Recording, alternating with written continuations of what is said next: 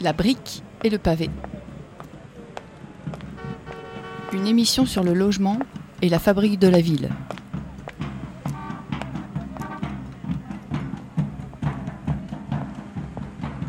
Réalisée dans les studios de Radio Panique.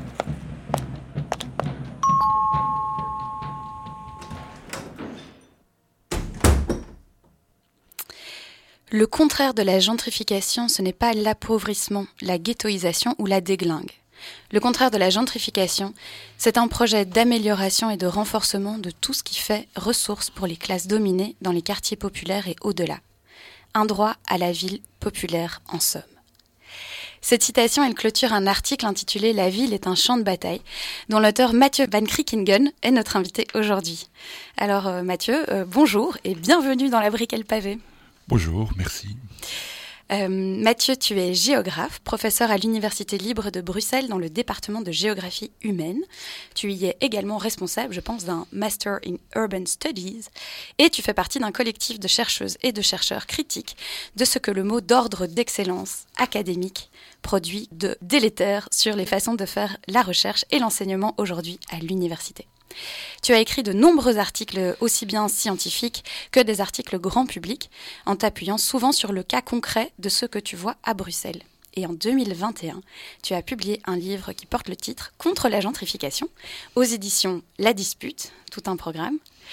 Euh, et ce livre s'appuie aussi sur une série d'exemples bruxellois, mais pour parler au fond d'un phénomène et de questions qui touchent plein d'autres villes, la gentrification. Alors cette émission, nous l'avons imaginée comme un outil parmi d'autres hein, au service des personnes qui luttent pour le droit au logement et à la ville. Et la citation avec laquelle nous avons ouvert cette émission, lue par euh, Sarah, illustre bien ce que nous tentons avec nos invités de rendre visible. Les villes ne se transforment pas naturellement en espace d'exclusion des populations précarisées. Au contraire, les actions qui sont menées et les décisions qui sont prises au nom du bon développement urbain, hein, je, cite entre guillemets, euh, sont le résultat de choix délibérés. Ces choix, ils pourraient être faits tout autrement, ils pourraient définir d'autres façons de vivre en ville, d'autres futurs dans la ville. Vous l'aurez compris, donc, on va regarder tout cela aujourd'hui sous l'angle de la gentrification et on espère au passage répondre à une question qui nous taraude. Pourquoi c'est si cher d'habiter en ville aujourd'hui? Pourquoi c'est si compliqué? Et comment faire pour que ça change. Et alors, avant de commencer, on va te poser notre question rituelle. Et euh, ça m'émeut beaucoup de te la poser parce que dans une autre vie, euh, j'ai tenté de faire une thèse de doctorat euh, sous ta direction à l'université. Et c'était la question que on a travaillé ensemble puisque c'est celle que j'ai posée à toute une série de personnes que j'ai rencontrées dans le cadre de cette recherche. Et donc cette question, c'est ton tour aujourd'hui, Mathieu, la voici. Est-ce que tu peux nous raconter ton parcours résidentiel? Oui, alors euh, j'ai grandi euh, dans une maison dont mes parents étaient euh, propriétaires, le sont toujours d'ailleurs, dans une commune de, de l'ouest de Bruxelles qui est donc ni un quartier populaire ni un quartier bourgeois. La seule particularité de ce quartier est d'avoir un stade de football. Ensuite, euh, quand je suis parti euh, de mes parents, chez mes parents, j'ai d'abord euh, été colocataire à proximité, à proximité de l'université avec un, avec un ami. ensuite, j'ai eu une période de sous-locataire, puisque j'ai fait une partie de ma thèse à Montréal, au, Québec, sur le plateau Mont-Royal d'ailleurs, un quartier où la gentrification est va plein pot. Euh, et donc là, j'étais sous-locataire, donc je louais une chambre euh, chez une personne qui elle-même était locataire d'un grand appartement. Puis quand je suis revenu à Bruxelles, j'étais une locataire là en centre-ville. Euh, et puis maintenant, je suis en fait propriétaire occupant d'une maison dans mon quartier d'enfance où le stade de foot se trouve toujours. Merci beaucoup. Alors le mot gentrification, on l'entend à toutes les sauces, tant et si bien que certaines d'entre nous ont arrêté de l'utiliser. Il est trop compliqué, il est dévoyé, et puis on ne sait pas toujours quoi en faire, mais toi tu insistes, c'est une notion critique, nous devons continuer à l'utiliser et à l'expliquer. Donc question facile pour commencer aujourd'hui Mathieu, en trois minutes. C'est quoi la gentrification? Oui, on en effet, on, l'entend, on entend ce mot à, toutes les sauces dans, par plein de gens. Et donc moi, j'aurais deux définitions en fait. Une plus euh, qui essaie de décrire une forme de transformation de la ville, et donc euh, je mets là-dedans euh, toute forme de réaménagement d'espace populaire qui se fait à l'avantage de groupes euh, socialement favorisés, euh, culturellement ou économiquement, et au désavantage, au détriment euh, d'habitants ou d'usagers ordinaires des quartiers populaires. Et donc je commence cette définition-là par toute forme de, pour bien indiquer qu'il y a plusieurs formes, que c'est pas toujours la même histoire qui se répète mais que qu'est-ce qu'il y a en commun, c'est qu'il y a bien un désavantagé et il y a un détriment, euh, et que cette balance, elle est socialement marquée, disons. Donc ça, c'est un peu la définition euh, descriptive analytique d'un côté, et puis une description un peu plus conceptuelle, où là, l'idée, c'est de dire que la gentrification est un rouage spatial de la domination sociale un rouage parmi d'autres, il y en a d'autres, mais donc l'idée là, c'est que la domination sociale, ou la domination de classe, si on peut dire, euh, elle s'exerce par toute une série de leviers, de rouages euh, économiques, juridiques, politiques, culturels, mais aussi spatiaux, c'est-à-dire elle, se matérialise, elle se, produit et se reproduit par aussi par comment les villes sont agencées, comment elles se transforment. Et donc, voilà, et la gentrification fait partie de, conceptuellement, c'est pour ça, à mon avis, que c'est, que c'est intéressant, c'est que en parlant de transformation urbaine, en fait, on parle aussi et surtout de rapports sociaux, de rapports de domination euh, sociale. Et, oui, et donc pour ça j'insiste parce que, en fait, ce, terme, il a aussi une histoire, il vient pas de nulle part, et en l'occurrence, il vient de la sociologie marxiste euh, des années 50-60. Euh, Or, les termes issus de la sociologie marxiste qui se retrouvent dans, dans le langage pas presque courant, bah, il n'y en a pas 36. Hein, mhm. euh, et, justement, et donc c'est un terme qui va combler un, un, manque, il me semble, si on a très peu de termes pour parler politiquement des questions urbaines il y a plein de termes, mais qui sont souvent euh, soit purement descriptifs, soit qui enjolivent complètement hein, des trucs comme la renaissance, la revitalisation et tous ces trucs-là. Mhm. Euh, le vocabulaire sur la ville, euh, il a peu de catégories qui lient explicitement ce qui se passe dans la ville à, aux structures sociales. Et la gentrification en fait, en fait partie. et donc c'est pour ça que, que, que j'insiste. Et en,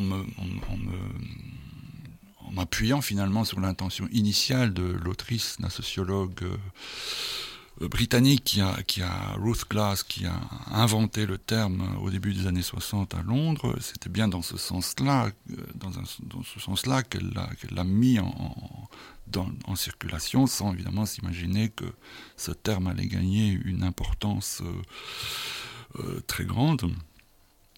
Donc, en, insistant avec ce terme, j'essaye en fait de, contrer euh, à la fois les discours qui sont dépolitisants, c'est-à-dire mmh. qui vont parler de revitalisation, de renaissance des quartiers, euh,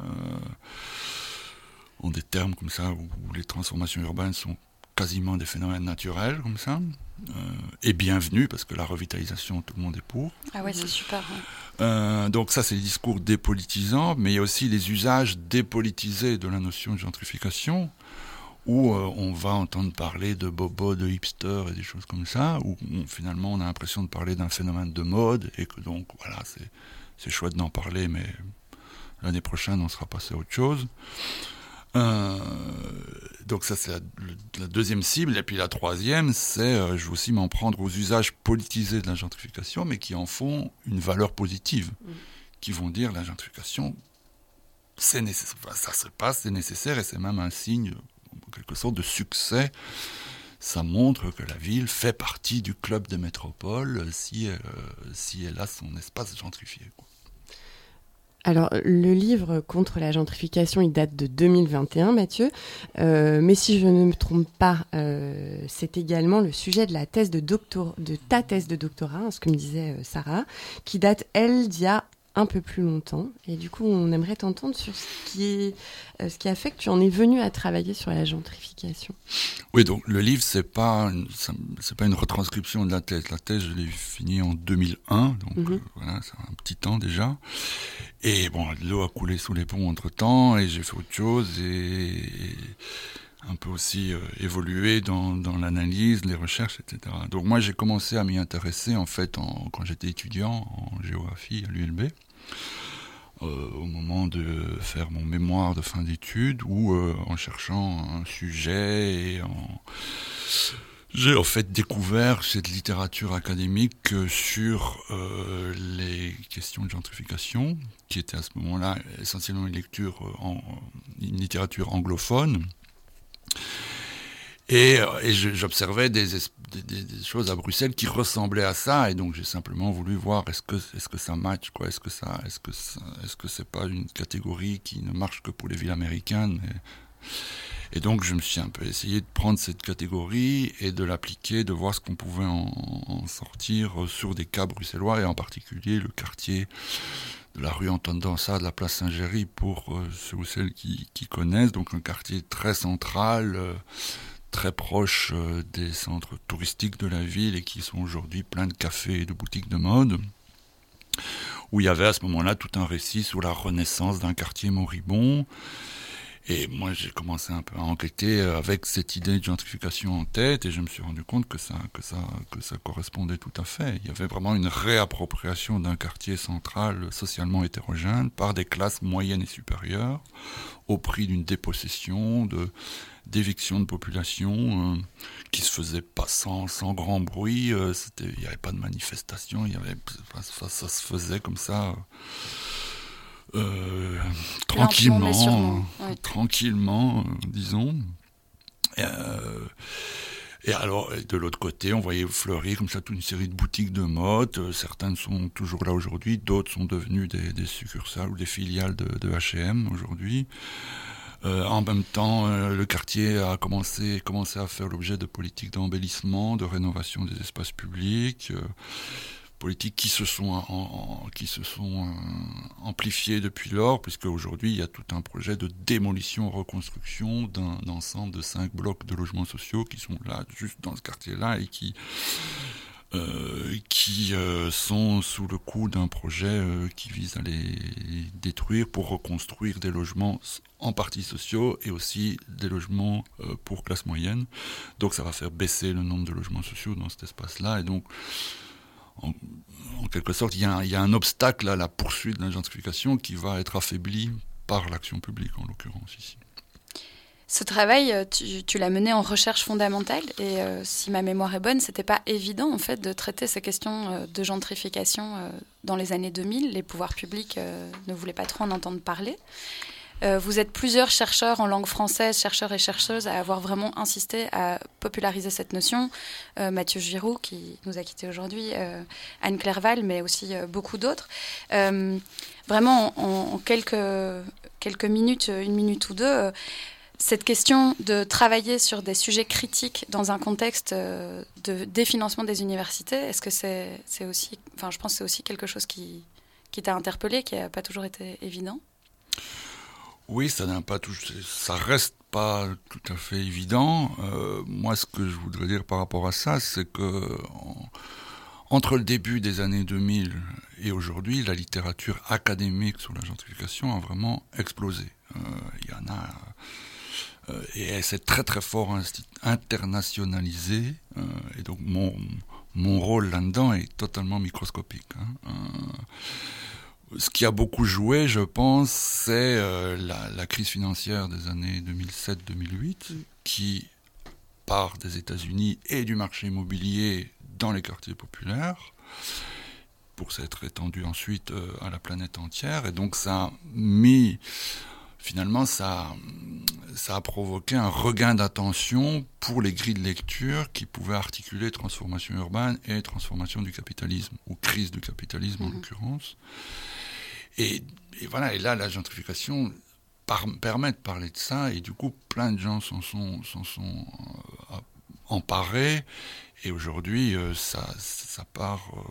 Il y a de la littérature à la fois en Asie, en Amérique du Sud, sur tous les continents. Par contre, dans le, monde, euh, aussi dans le monde associatif, militant, la catégorie a vraiment fait beaucoup son chemin. Par contre, dans le vocabulaire politico-institutionnel, ça reste, en tout cas à Bruxelles, ça reste un mot difficile à entendre pour toute une série de, de personnes qui, qui, qui, veulent parler de revitalisation, de mixité sociale et de choses comme ça, mais, mais pas trop de gentrification. Qui, voilà. Donc sur ce plan-là, ça reste, ça reste compliqué.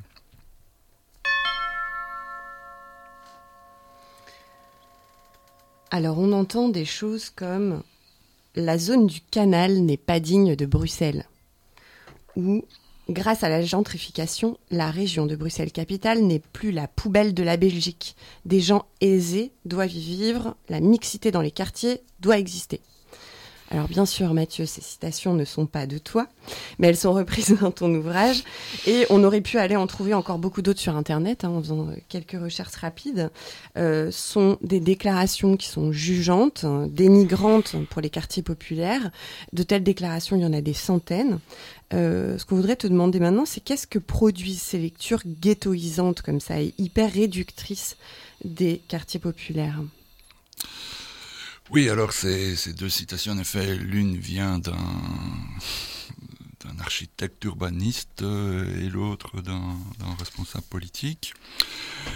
Euh, et ben, à mon avis, ce ben, qu'elles produisent, euh, c'est pas, pas tout à fait évident à, à déceler ce qu'elles produisent exactement, mais en tout cas, en creux, quand on parle de ghetto, c'est une façon de dire, euh, de parler euh, d'un manque de mixité sociale. C'est aussi un terme qui revient très souvent pour parler des quartiers euh, populaires, pour, pour problématiser les quartiers populaires, c'est de dire, voilà, il manque de la mixité sociale, on va trouver ça dans plein de discours politico-institutionnels, où on manque de qualité urbaine aussi, c'est un peu ça le sens de la zone du canal n'est pas digne, n'est pas assez qualitatif pour le centre de la capitale de l'Europe.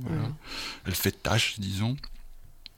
Et donc, c'est des façons de problématiser les quartiers populaires qui le font sous un certain angle et vont mettre de côté tout d'autres problématisations comme l'accès au logement, la précarité, les discriminations, les violences institutionnelles de différents types. Et c'est en même temps très paradoxal. Euh, de, problématiser ça sous l'angle de la mixité sociale, parce que, en tout cas, à Bruxelles, on peut tout à fait objectivement soutenir qu'il n'y a aucun problème de mixité sociale à Bruxelles.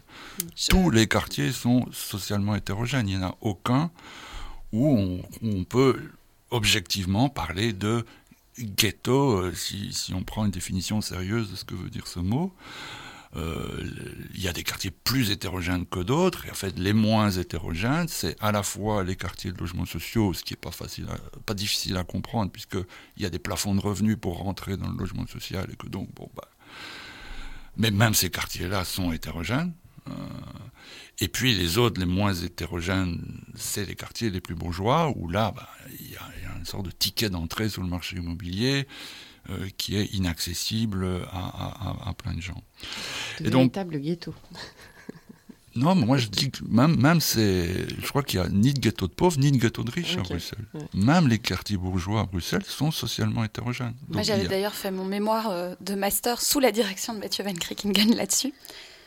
Et c'était très marquant, effectivement. Bruxelles, c'est une ville euh, dans laquelle il y a beaucoup de plein de guillemets partout, mixité sociale dans tous les quartiers, mais il y a des quartiers tendanciellement plus riches que d'autres.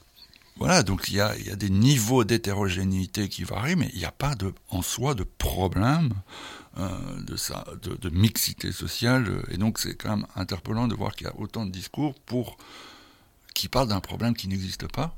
Euh, et donc ça, ça, en fait, ça permet, à mon avis, ce que ça révèle, c'est que ça révèle à travers quels yeux on regarde les quartiers populaires. Et là, en l'occurrence, c'est des yeux euh, qui voient ces quartiers populaires de l'extérieur sans, trop les connaître, euh, ou bien les connaître uniquement par des indicateurs euh, tout à fait générique, quoi, le taux de chômage, le taux de pauvreté, le revenu moyen, des choses comme ça, mais qui va pas du tout voir la ville, disons, par en bas, c'est-à-dire à travers, en, s'intéressant vraiment aux conditions matérielles euh, d'existence des populations qui vivent ou qui font usage de manière quotidienne, ordinaire de ces espaces-là. Et quand on regarde la ville de ce point de vue-là, c'est pas la mixité sociale qui apparaît comme la problématique centrale. C'est, toutes celles que j'ai citées euh, avant. Et d'ailleurs, dans ton livre, tu expliques euh, très très bien quelque chose que je vais essayer de résumer ici, mais euh, tu expliques que le traitement de la ségrégation urbaine, donc l'idée qu'il y aurait un problème parce qu'il y aurait des espaces dans lesquels il y a trop de ségrégation, autrement dit de concentration de personnes pauvres, on a tendance à le traiter de la façon suivante. On dit qu'il faut améliorer la mixité sociale dans ces quartiers populaires. Alors qu'en fait, ce que tu expliques, c'est que la ségrégation spatiale, elle est produite depuis les quartiers riches. C'est ce ticket d'entrée dont tu viens de parler qui fait que quelque part, il y a des parties de la ville qui ne sont pas accessibles aux personnes qui ont de faibles revenus et non l'inverse. Oui, tout à fait. Je pense qu'il y a souvent une confusion entre les causes et les conséquences de la, ségrégation. Hein. Si on prend la concentration des classes dominées Hein, problématisé comme manque de mixité sociale.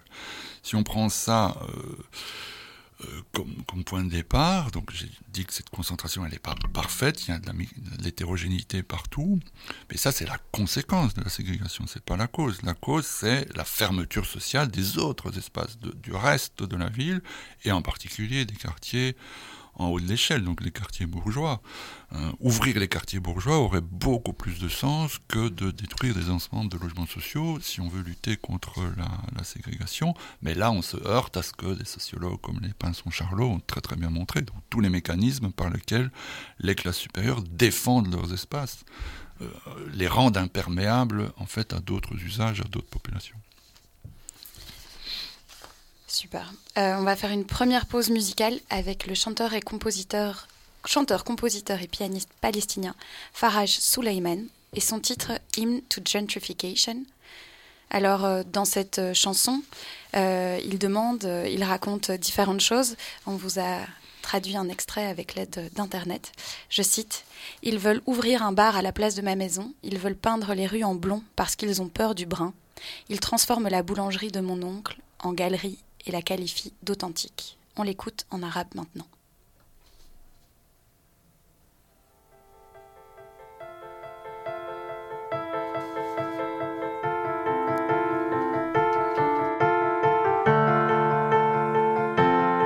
وين بديكي أنا نصكم بعرف إنه البيت قديم وشايف عيونك حزينة بس أنا شو بقدر أعمل قدام الوحش العظيم بنهش بطن المدينة. وين بديكي أنا نسكن بعرف إنه البيت قديم وشايف عيونك حزينة. بس أنا شو بقدر أعمل قدام الوحش العظيم؟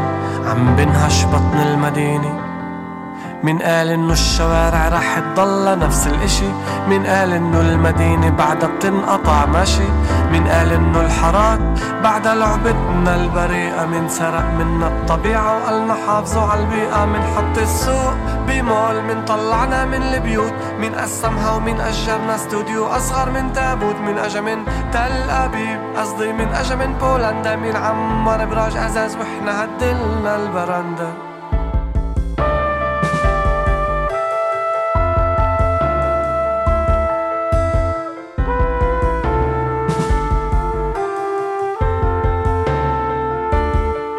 صار بيعلم جدر على أساس وجبة جورمي. ليه صحن الحمص ب 30 وما حداش سائل ليه؟ وين الدكاكين البسيطة؟ ليش كل شي لازم كونسبت ليش ضروري إنه الفواكه تضل كل السنين تنبت؟ مين محالنا من القصة من جدد سوق العتق؟ مين دخن البترول ونفخ غيوم القلق؟ مين حفر الجبل؟ مين هد الصليب؟ مين عسكر البحر وبدور الناس سكن غريب؟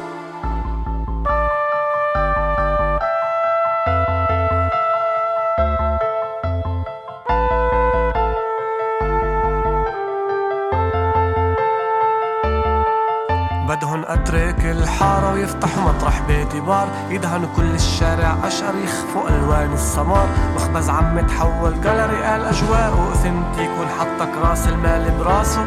فيش ولا حدا بيحميك من عربات عالناس هجم كلاب الأمن. مين هدد الأبو دبر وظيفي للإبن؟ مين دفع حق الحنين؟ مين شرع منا الأمان؟ مين فركش الأمل؟ مين سرق عمر المكان؟ بعرف إنه البيت قديم وشايف في عيونك حزينة.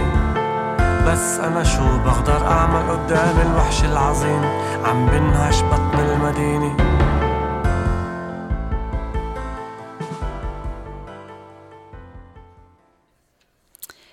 Merci Mathias pour cette suggestion musicale. Euh, vous êtes euh, occupé à écouter La brique et le pavé, une émission dans laquelle on parle du droit à la ville et du droit au logement, animée par Aline et Sarah. Nous sommes avec Mathieu Van Kriekingen aujourd'hui et nous parlons de gentrification. Alors la question de la gentrification, on l'a compris, elle est liée à la question spatiale, à ce que tu décris dans ton livre comme des conflits de nature politique autour de l'appropriation et de la dépossession de l'espace. Appropriation par ceux qui y investissent et ceux qui en seront les nouveaux usagers et usagères, et dépossession de celles et de ceux qui jusqu'alors les utilisaient et les habitaient. Il s'agit pour les acteurs de la gentrification d'aller quelque part récupérer des espaces et du foncier dans des endroits dans lesquels ils n'allaient plus ou pas, dans lesquels ils comptent désormais investir, trouver de nouveaux débouchés.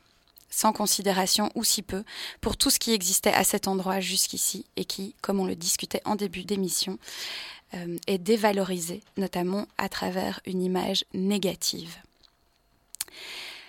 Alors, euh, avant de poursuivre, je voudrais aussi insister sur les deux notions que tu as euh, euh, évoquées tout à l'heure. Le fait que la gentrification est une notion politique qui vise à vraiment repolitiser cette question de la domination sociale dans la ville. Aucune portion de territoire ne se transforme d'elle-même en actif foncier à haut rendement ou générateur de plus-value. On va rentrer dans le dur de l'économie de la gentrification. Euh, on va éclaircir ça avec toi maintenant. Euh, en gros, pour qu'il y ait gentrification, il faut quand même des investisseurs prêts à investir, des promoteurs prêts à lancer de grands projets de réaménagement. Il faut donc une promesse de rentabilité. Comment ça se construit ça, Mathieu? Oui, on va rentrer dans le dur, mais je pense qu'il y a un modèle euh, théorique qui est particulièrement pertinent pour parler de ça et qui est pas très très difficile à comprendre, je pense. Il est l'œuvre d'un géographe euh, britannique, euh, qui, Neil Smith, qui travaillait euh, dans les années 70 sur Philadelphie, côte est des États-Unis, avant de travailler ensuite sur New York. Et donc son modèle, c'est ce qu'il appelait le rent gap, ou différentiel de rente foncière en français.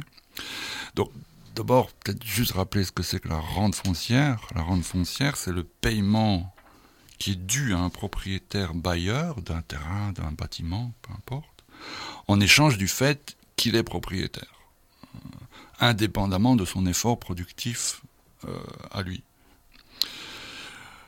Et donc, le, le, c'est quand des espaces populaires, euh, par exemple, deviennent convoités ou ciblés par des, projets urbanistiques, comme par exemple ce qu'on voit avec la préparation des Jeux Olympiques à Paris euh, dans les quartiers populaires du Nord euh, en Seine-Saint-Denis, ben, les propriétaires du, du, sol, du foncier, du coup, se retrouvent en quelque sorte assis sur un matelas d'or, c'est-à-dire qu'ils peuvent demander une rente supérieure à la rente existante, euh, rente existante qui peut être celle qu'ils peuvent demander à des, à des gens qui font de l'industrie, de l'artisanat, des entrepôts, etc. Du coup, ils peuvent, il, y a des promoteurs euh, qui veulent faire du logement ou des bureaux qui vont les appeler et du coup eux ils ont une capacité à payer des rentes bien plus importantes euh, et donc il y a une sorte de gap en effet qui se creuse, un écart qui se creuse entre la rente existante et la rente potentielle.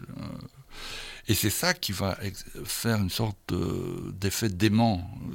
Vraiment, c'est comme un aimant qui va attirer euh, les capitaux. C'est euh, là où la rente aujourd'hui est basse et potentiellement, à court moyen terme, elle va, elle, va être beaucoup plus importante. Et donc un investisseur, s'il l'investit aujourd'hui, il investit dans un marché à rente basse, et il va pouvoir valoriser ensuite ce qu'il aura produit sur un marché à rente élevée. Euh, et du coup, se faire des marges très intéressantes. Euh, au prix évidemment d'une appropriation et de dépossession. Évidemment, toutes les activités ou les populations qui ne peuvent pas payer les nouvelles rentes, ben, celles-là, elles vont se faire euh, pousser dehors par, euh, par cette logique de, rent gap ou de fermeture de ce différentiel de rente foncière. C'est ce qu'on observe dans, euh, typiquement, par exemple, dans les zones qui sont des zones anciennement industrielles, mais qui sont en même temps en centre-ville.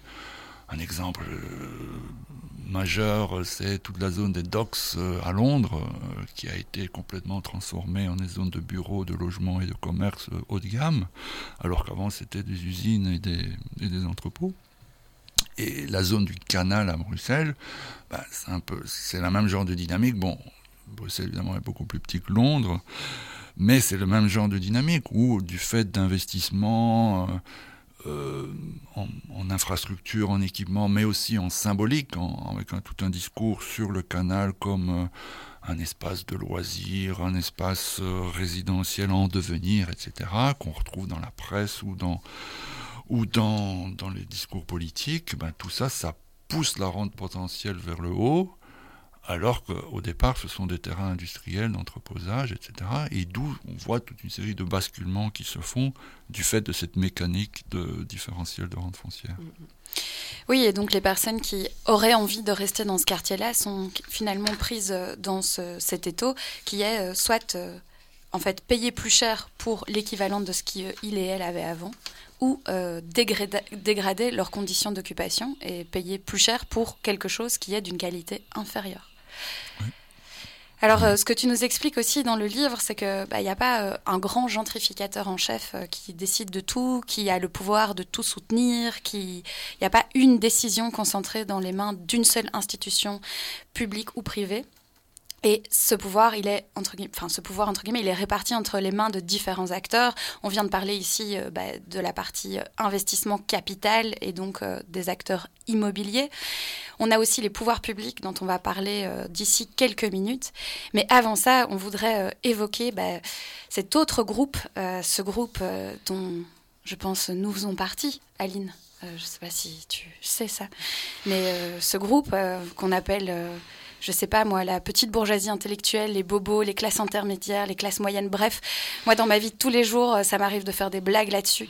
Euh, je constate euh, qu'on peut rapidement se sentir euh, coupable, responsable en fait de ces transformations urbaines, par nos choix de consommation, par notre présence dans des quartiers populaires, par des activités qu'on décide d'y mener. On se figure qu'on est les responsables des transformations. Est-ce que c'est vrai, c'est pas vrai? Enfin, Mathieu, alors, bobo ou pas bobo? Alors d'abord, quand, je dis en effet pas de grand gentrificateur en chef, je veux dire que la gentrification, elle opère par des effets de système, hein, c'est-à-dire par la conjonction de multiples mécanismes sociaux qui forment une cohérence d'ensemble et quand ils, se réunissent dans un même espace, ça peut provoquer des transformations rapides. Mais qu'il n'y a pas donc de sujet organisateur global centralisé. Et donc ces mécanismes sociaux, c'est le retour en ville du capital dont on a parlé avec le avec le rent gap, euh, des politiques de gentrification dont on parlera après, et ce que j'ai appelé dans le bouquin l'extension du domaine urbain des classes intermédiaires. Donc moi je parle de classes intermédiaires. Euh, alors elles font partie de l'équation, euh, mais je m'emploie dans le bouquin à dire que penser leur rôle à partir de la catégorie de bobo, à mon avis, c'est se condamner à ne rien comprendre ou à tourner en rond dans des discours ou dans des, dans, des discours complètement nombrilistes sur euh, est-ce que moi je suis responsable de ceci ou de cela. Euh, d'ailleurs, l'expression bobo, elle a été mise en circulation euh, par un éditorialiste américain pour appuyer l'idée complètement fausse de la fin des classes sociales. Hein. Bobo, c'est la grande réconciliation entre le bourgeois conservateur, le premier beau, et la contre-culture libérale, c'est-à-dire le bohème, donc bobo. Donc on est sur un terrain idéologique totalement miné, euh, qui, qui, qui vise en fait à faire l'inverse de ce que essaie de faire la notion de gentrification, c'est-à-dire à repolitiser en disant mais oui, il y a des effets, des effets de domination sociale. La catégorie de Bobo, elle dit bah non, ça, ça n'existe plus. Donc essayer de penser l'un avec l'autre, c'est se condamner à l'échec euh, sûr et certain. Par contre, la notion de classe intermédiaire beaucoup plus pertinente, il me semble, puisque l'intermédiaire, c'est dire que ce sont des classes qui sont à la fois dominantes par notamment le capital culturel, euh, les diplômes, euh, etc., et, euh, et dominées économiquement. C'est-à-dire le fait d'être bah, locataire sur un marché où les prix montent. Voilà, on est dominé économiquement. Et donc la question essentielle par rapport à ces classes intermédiaires et leur rôle dans les dynamiques urbaines, pour moi, la question qui, vaut la peine, c'est la question des alliances.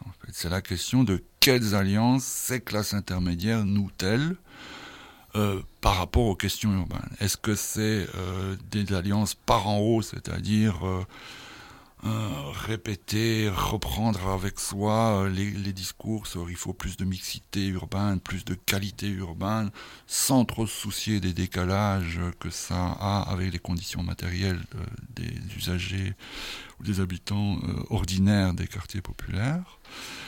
ou alors les alliances par en bas, c'est-à-dire là, du coup, euh, bah, euh, réclamer plus de logements sociaux, des écoles publiques renforcées, euh, des meilleurs rapports entre la population, la police, l'école, le CPAS, etc., etc. Mais donc, voilà, pour moi, la, question, elle est là, et elle n'est pas de savoir est-ce que si j'achète un croissant dans telle boulangerie, je participe à la gentrification? Ça, à mon avis, ça, c'est des... oui, on peut rigoler avec ça, mais ça, ça ne mène à rien, me semble. Merci. Euh, je trouve que c'est... Non, mais le lire aussi dans ton livre, et j'invite les personnes qui ont envie de creuser cette question à lire ton livre parce que tu passes vraiment beaucoup de temps là-dessus. Et c'est un temps que je trouve vraiment euh, très motivant. Parler d'alliance, euh, parler d'alliance, je pense, c'est aussi euh, se décentrer de notre position de classe intermédiaire euh, et de la domination culturelle qu'on exerce. Moi, j'ai vraiment envie de raconter euh, un truc qui m'est arrivé. pendant quelques mois, j'ai travaillé dans l'administration de la planification urbaine à Bruxelles. Ça n'a pas duré longtemps. et un truc qui m'a vraiment marqué, c'est à quel point la totalité des personnes qui travaille là avec le pouvoir de proposer des réaménagements, euh, des projets d'urbanisme, etc., etc., fait partie d'un groupe social qui est quand même assez homogène et un groupe social qui ignore pratiquement totalement euh, les usages populaires des villes, les ressources, euh, tout ce qui tout ce qui existe en fait dans les quartiers populaires. Et c'est vraiment cette vision hyper normative de ce que les classes intermédiaires, de ce que les classes moyennes souhaitent euh, et ce qu'on considère comme étant euh, une acception normale euh, de ce que bien vivre en ville veut dire, euh, c'est vraiment impressionnant. J'ai un exemple, c'est qu'un jour, je me suis retrouvée à midi à discuter avec euh, une nana qui devait bosser sur Molenbeek et qui m'a dit, euh, parlant d'une place qui s'appelle la place des étangs noirs, c'est vraiment super moche, il faut absolument y faire, faire quelque chose là-bas parce que c'est vraiment pas acceptable comme ça. Et il se fait qu'elle ne vivait pas là, moi oui, pour le coup. elle n'y avait jamais à peu près mis les pieds. Et ce qu'elle trouvait moche, en fait, c'est qu'il y a un parking. on est dans une des zones les plus densément peuplées de Bruxelles. Donc même avec un taux de de la voiture euh, conforme aux classes populaires, c'est-à-dire une voiture pour deux ou trois ménages, on se retrouve dans une situation où il est tout à fait évident que ces voitures rentrent pas sur la rue. Quoi. Donc la nécessité des parkings, elle se fait sentir de façon très très forte. Et la place, elle est certes pas euh, du tout parfaite, mais cette notion que le problème là, c'est qu'elle était moche, j'ai trouvé ça dingue, tellement c'était pas approché de à quoi ça sert, qu'est-ce que les gens auraient besoin là-bas? Enfin, euh, pas pour dire que les personnes ne veulent pas de trucs jolis, mais enfin voilà. Bon, bref. Euh, je, m'arrête là. Euh, ah, tu veux ajouter quelque chose là-dessus Oui, j'ai aussi entendu plusieurs fois, enfin souvent, ce, genre de, discours. un exemple qui me vient en tête, une fois, une personne qui me dit Oui, mais les quartiers populaires, c'est quand même pas fun. Ah euh, et donc, voilà, il problématisait le quartier populaire comme étant pas fun. et donc, ça, reflète, à mon avis, oui, cette invisibilité de la ville populaire dans plein de diagnostics territoriaux, de plans d'aménagement qui s'en tiennent finalement à des, à des indicateurs très très technocratiques, quoi, hein, le taux de ceci ou la, moyenne de cela.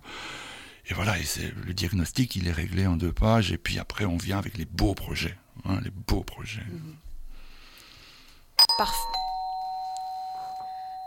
Pardon, Sarah. Non, c'était pour dire parfaite transition. Vas-y, Aline. Alors, euh, Mathieu, on va maintenant revenir sur le rôle déterminant euh, des pouvoirs publics dans tout ça.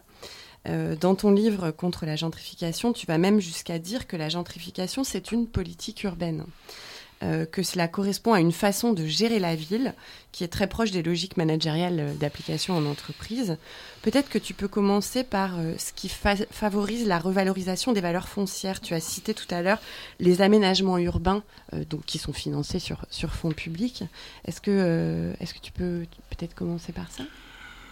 Alors précisément, je dis que la gentrification est aussi une politique. Euh, elle n'est pas que une, politique urbaine. Donc elle est aussi une politique. Et en, disant ça, je veux contrer en fait les représentations d'un État ou de pouvoir public qui serait l'arbitre des dynamiques de marché, mais qui serait donc extérieur à ces dynamiques et qui, arbitrerait euh, ce qui s'y passe, alors que plein de constats, d'observations sont là pour montrer que les pouvoirs publics sont des acteurs décisifs euh, euh, de la gentrification ou du freinage de la gentrification ou du blocage de la gentrification. Et donc, euh, je crois qu'il est important à dire, c'est que ces pouvoirs publics ont à la fois entre leurs mains les leviers pour promouvoir, encourager, développer, euh, voire initier des processus de gentrification, mais en même temps aussi des leviers pour freiner, bloquer ou rendre impossible. Donc en gros, ils ont à la fois la pédale de frein et la pédale d'accélérateur. Euh, ce qui fait que, et parfois c'est très très contradictoire, on peut avoir euh, des, projets plutôt freinage et juste à côté un projet plutôt accélération. Donc il y a plein d'incohérences. Je ne veux pas non plus dire que la politique urbaine, c'est une politique qui est mm. décidée par une personne avec des idées parfaitement claires et tout le monde est aligné derrière, mm. c'est plutôt le chaos et le bordel. Quoi. Ça part dans tous les sens, avec des, des, des incohérences et en plus des trucs qui sont faits qui ratent. Euh, bref, c'est un beau, un beau paquet tout ça. Mais alors, les leviers pour l'accélération, ben, il y a à la fois les politiques, disons, du logement et de la revitalisation, c'est-à-dire tout ce qui va essayer d'intervenir sur les espaces publics en les rendant euh, plus facilement appropriables, par exemple par des terrasses de café. Hein. on va élargir euh, les, trottoirs pour permettre euh, des terrasses de café de, de s'installer, des politiques du logement qui vont détruire du logement social et produire du logement en classe moyenne. Euh, toutes les politiques d'attractivité territoriale et de valorisation symbolique par des équipements, des événements. À Bruxelles, par exemple, est en construction un musée euh, d'art contemporain qui, en, collaboration avec la Fondation euh, Pompidou. Et je pense aussi que Bruxelles voudrait devenir capitale européenne de la culture en 2030. Euh, il y a la candidature de, Bruxelles, oui, c'est tout à fait, donc un autre grand événement. Euh, et puis alors, il y a aussi toutes les politiques, disons, répressives, qui vont être de surveillance des classes populaires ou de répression, qui vont aussi pouvoir euh, accélérer finalement des processus de gentrification et, je ne parle pas même pas ici en termes d'intentionnalité. Parfois, les intentions sont différentes, mais c'est ça que ça produit comme effet. Et puis, il y a les leviers anti-gentrification, où là, c'est bah, tout ce qui va euh, dans le sens d'une plus grande socialisation du logement, donc moins de place pour les mécanismes de marché. Tout ce qui touche aux affectations légales du sol, c'est-à-dire les, oui, les affectations du sol, les plans de zonage euh, qui peuvent protéger des fonctions qui, sans, avec d'autres affectations, serait incapable de payer les rentes euh, élevées, par exemple des autres industries euh, dans des espaces convoités par de la promotion immobilière, ben, c'est clair que quelqu'un qui a un entrepôt euh, qui euh, stocke des, euh, un grossiste en, en boisson, par exemple, bah, il a besoin de place pour stocker toutes ses palettes de bière, de coca, etc. Bah, il ne peut pas rivaliser sur le marché foncier avec un promoteur qui va faire une tour et qui va empiler les étages sur la même surface.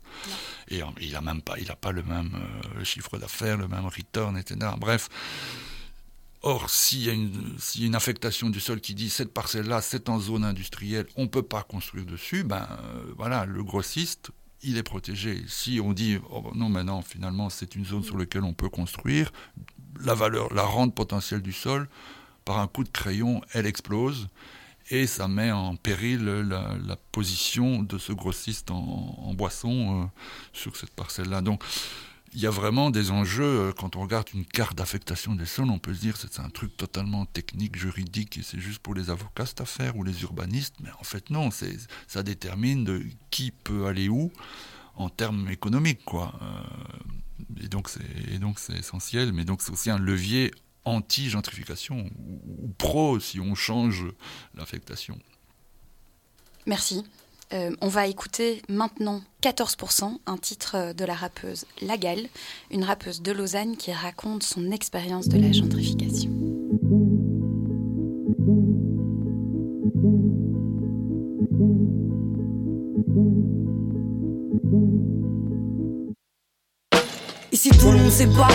Ils ont triplé les loyers. Le quartier a trop géchant, les vieux troquets sont tous fermés. Tout est à vendre sur Comparis, un prix qui te pousserait au vice. Avant les poubelles s'entassaient, maintenant c'est des panneaux de police, des barres de merde ou sirotées. Cocktail à 25 balles et dans ma rue de l'autre côté. Les ambulances tournent en spirale, ils ont remplacé les OD par des comas éthyliques de fils de bourges encanaillés qui tiennent pas leur barbiturique. Ça claque la thune en terrasse, c'est le temps béni des colonies. Sont découverts où se mettre la race en chiant sur notre géographie. Boutique à 3, t-shirt et demi, slogan pété, pseudo-walk. Release party tous les jeudis, sponsorisé par Spritz et Coke. Ils se foutent bien de nos sorts merdiques. Pendant le restant de l'année, apprécient le côté exotique. L'odeur de piste sur nos pavés. Ils parlent de démarches inclusives, mais leurs tables sont réservées. On crache dans leurs apéritifs, leur pop-up store, leur café. Des gens très fiers de leur vitrine, où tu peux te payer leur tête. Ça gentrifie même les latrines, du moment que ça enfle les recettes. On a les artistes qu'on mérite, je fais du recel de météore. Cette ville un mirage que je déplore, moi je veux moins de poules et plus de frites. Paraîtrait qu'il faut qu'on bouge car il n'y a guère de place. Et puis des fois qu'on voit rouge, ce sera une guerre de classe. Ils pensaient nettoyer le quartier, mais la crasse est tenace. On a ralenti le processus, leur conquête de l'espace. Paraîtrait qu'il faut qu'on bouge car il n'y a guère de place. Ce sera une guerre de classe. On s'est fait tège et puis retège, les bourgeois nous remplacent. C'est dans leur sourire colliette qu'on va tailler au schlass. Crise d'angoisse, contre-mètre, ça prend des mesures en bas de l'immeuble, expulsion. Avis d'enquête, ça fait quoi de faire partie des meubles? De la bière tiède dans nos canettes, on connaît pas vos chansonnettes. Gardez vos brunchs, vos planchettes, on bouffe pas dans les mêmes assiettes. Des bars, lounge, des coffee shops pour Marc-Antoine et Pénélope. Micro-brasserie, open space, et nous c'est le trottoir qu'on nous laisse. Avant ils étaient en petit nombre, ils voudraient changer le code postal un toxico les encombre. Panique totale, ils copieraient même nos ratures car ils aiment ridiculiser. Savent pas comment tiennent les murs, leur culture. Une pièce rapportée, j'invente que dalle et tu sais quoi On fait partie des oubliés quand ils traîneront en bas de chez toi. Feront doubler le prix de l'immobilier. Et feront croire qu'ils sont conscients des problèmes voisinage, que tout se fait équitablement. Qu'il a jamais de copinage? Je me demande à quoi ça va ressembler. Quand ils auront têche tout le monde, je te parie que là où on ira, ils nous suivront dans les deux secondes. C'est pas une ode à Montier-Car, c'est un crachat spontané. Entrez dans vos maisons sous gare et arrêtez de nous les briser. Lausanne, je t'aime, mais t'as changé. J'ai plus confiance en tes jeux de piste. Pas besoin de m'en tenir informé. Retire-moi de ta mailing list. Paraîtrait qu'il faut qu'on bouge car il n'y a guère de place. Et puis des fois qu'on voit rouge, ce sera une guerre de classe. Ils pensaient nettoyer le quartier, mais la crasse est tenace. On a ralenti le processus, leur conquête de l'espace. Paraîtrait qu'il faut qu'on bouge car il n'y a guère de place. Et puis des fois qu'on voit rouge, ce sera une guerre de classe. On s'est fait tèche et puis retèche, les bourgeois nous remplacent. C'est dans leur sourire collier qu'on va tailler au schlass.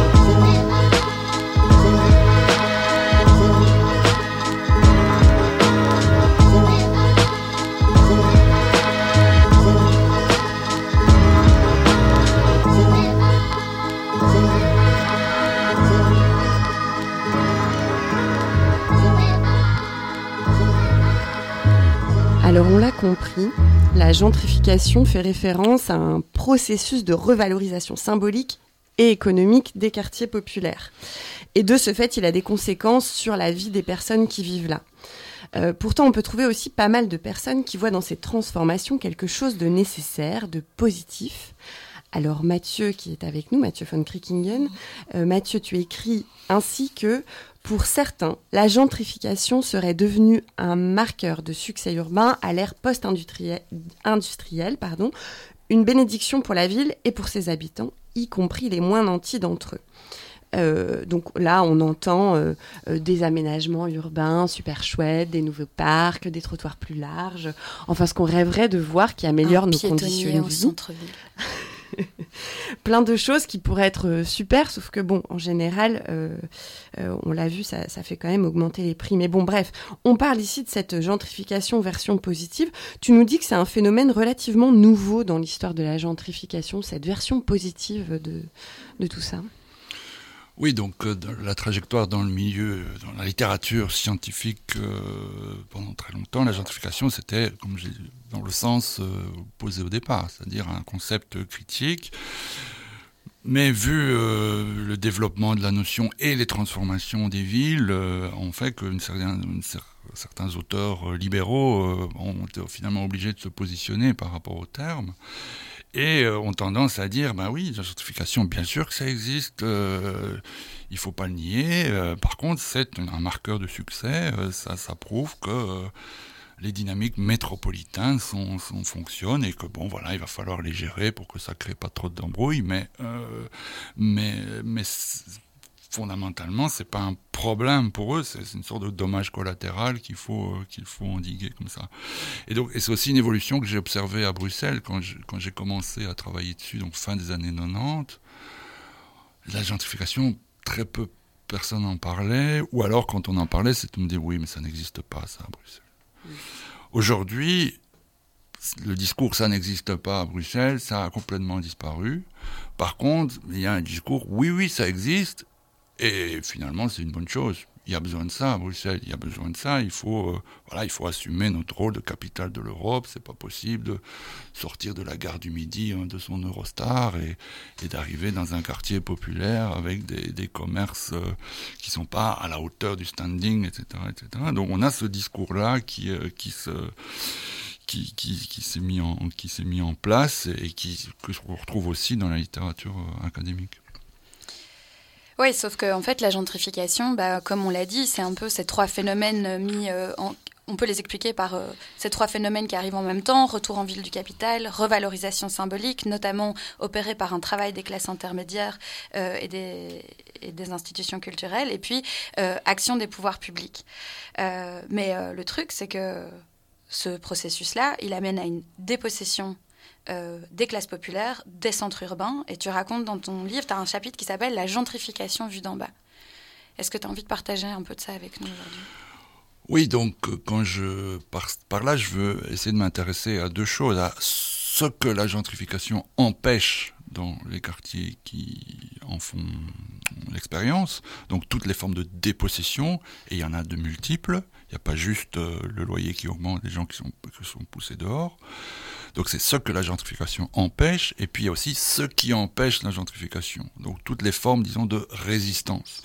D'ailleurs, c'est aussi pour ça que j'ai appelé mon bouquin Contre la gentrification, c'est aussi pour essayer de mettre en avant ce qui va à l'encontre de la gentrification. Mais ça, on y reviendra dans la question euh, d'après.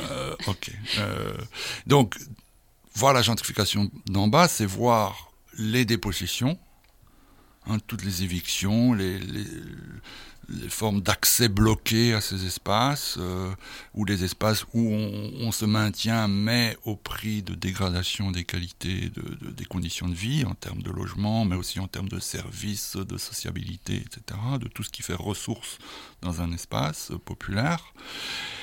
Et euh, les résistances de l'autre côté, donc ce qui empêche la gentrification. Alors il y a à la fois tout ce qui est euh, lutte organisée, politisée, consciente d'elle-même. Et puis il y a aussi ce que je développé en, reprenant ça à Mathieu Giroud, l'idée de résister en habitant. C'est-à-dire que les quartiers populaires, tels qu'ils fonctionnent, par leur existence même et leur fonctionnement, opposent une résistance euh, à, aux, vagues de réinvestissement. Euh, c'est pas les quartiers populaires, ce sont pas des quartiers qui vont comme ça se laisser euh, submerger par une sorte de tsunami qui ravage tout et qui transforme tout. Euh, non, les quartiers populaires, et, pour une raison bien simple, c'est-à-dire que les habitants des quartiers populaires centraux, bah, il n'y a pas 36 euh, options de rechange, en fait, euh, dans la ville. Ou alors, oui, il faut complètement sortir de la ville, mais dans la ville, il n'y a pas 36 options de rechange, et donc il y a toute une série de, choses qui vont ancrer et faire que ces quartiers-là ont une une histoire et, que cette histoire continue et qu'elle va pas s'arrêter demain, même s'il y a des pressions, des convoitises, etc. Et que finalement c'est une lutte, c'est un champ de bataille pour reprendre la métaphore qu'on utilisait au début. Euh, et que c'est une lutte entre, entre le maintien en tant qu'espace populaire et la transformation en tant qu'espace euh, plus rentable, plus solvable, plus, euh, ou plus digne des, des, métropoles pour avoir ces lectures morales et esthétiques. Oui, les, images qui peuvent nous venir en tête là, non, c'est le type de commerce euh, qu'on va avoir, le type de café dans lesquels on pourra rentrer ou ne plus se sentir capable ou souhaiter rentrer, euh, ce genre de choses. Oui, et, surtout dans les quartiers populaires, euh, à Bruxelles, vous on a parfois des contrastes très très forts dans une même rue, avec un mm. quartier, un café populaire et juste à côté. une fromagerie haut de gamme, juste l'un à côté de l'autre. Et on voit bien il y a de l'hétérogénéité, mais que ils sont. C'est deux, deux, petits mondes qui vivent l'un à côté de l'autre. Mais il y en a un des deux qui fait pression sur l'autre. Mais il y en a un qui est en position de force par rapport à l'autre, et aussi qui est beaucoup mieux vu du point du, des pouvoirs publics que l'autre. Mm. Euh, donc voilà, il y a des décalages. Alors, euh, Mathieu euh, et les personnes qui nous écoutaient, vous le savez, nous concevons la brique et le pavé comme un outil pour les luttes. Et donc, on aimerait bien que tu nous dises, pour finir cette émission en beauté, ce que tu souhaiterais que celles et ceux qui luttent utilisent de ton travail pour faire avancer le droit au logement pour toutes et tous et le droit à la ville pour toutes et tous? Oui, ben, un peu dans la continuité de, de ce que j'ai dit juste avant, c'est-à-dire que je crois qu'il faut reconnaître que la gentrification, ça existe, que c'est une dynamique puissante. Euh, alors c'est pas la seule dynamique qui existe, mais c'est une dynamique puissante aujourd'hui dans la conjoncture actuelle euh, des, villes et, des rapports sociaux. Donc elle a le vent en poupe, euh, elle a du vent dans le dos parce qu'elle rencontre des intérêts capitalistes, des ambitions politiques et certains modes de vie qui s'y retrouvent et qui trouvent ça génial. Donc la gentrification est une dynamique puissante, mais pas pour autant omnipotente, c'est-à-dire hein, c'est pas le tsunami sur lequel on est totalement soumis. Quoi. Hein, D'ailleurs, il y a plein de quartiers où la gentrification est en échec, où où c'est beaucoup moins gentrifié que ce qu'on aurait pu attendre vu euh, tel ou tel paramètre. Et donc la leçon politique de tout ça, c'est de dire que la gentrification, elle est évitable. Elle n'est pas, c'est pas, elle n'est pas une fatalité, elle est évitable.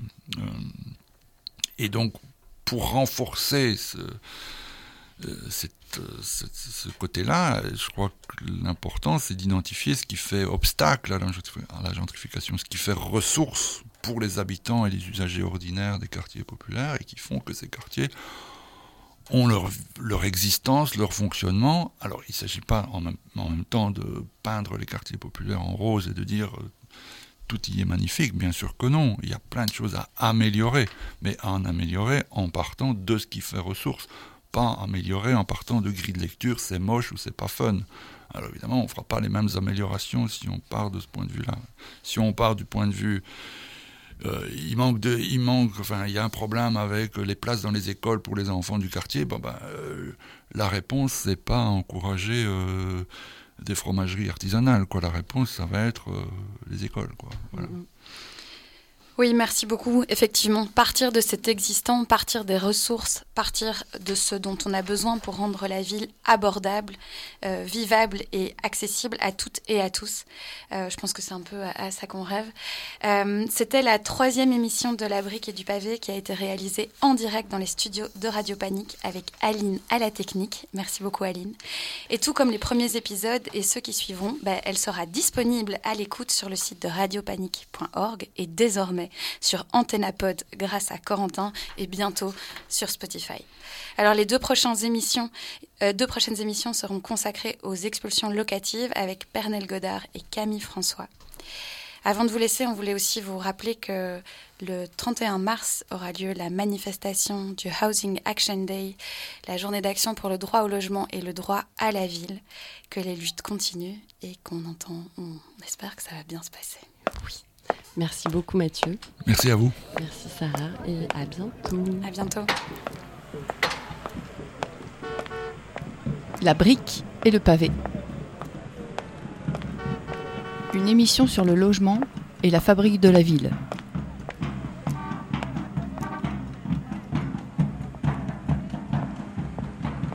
Réalisée dans les studios de Radio Panique.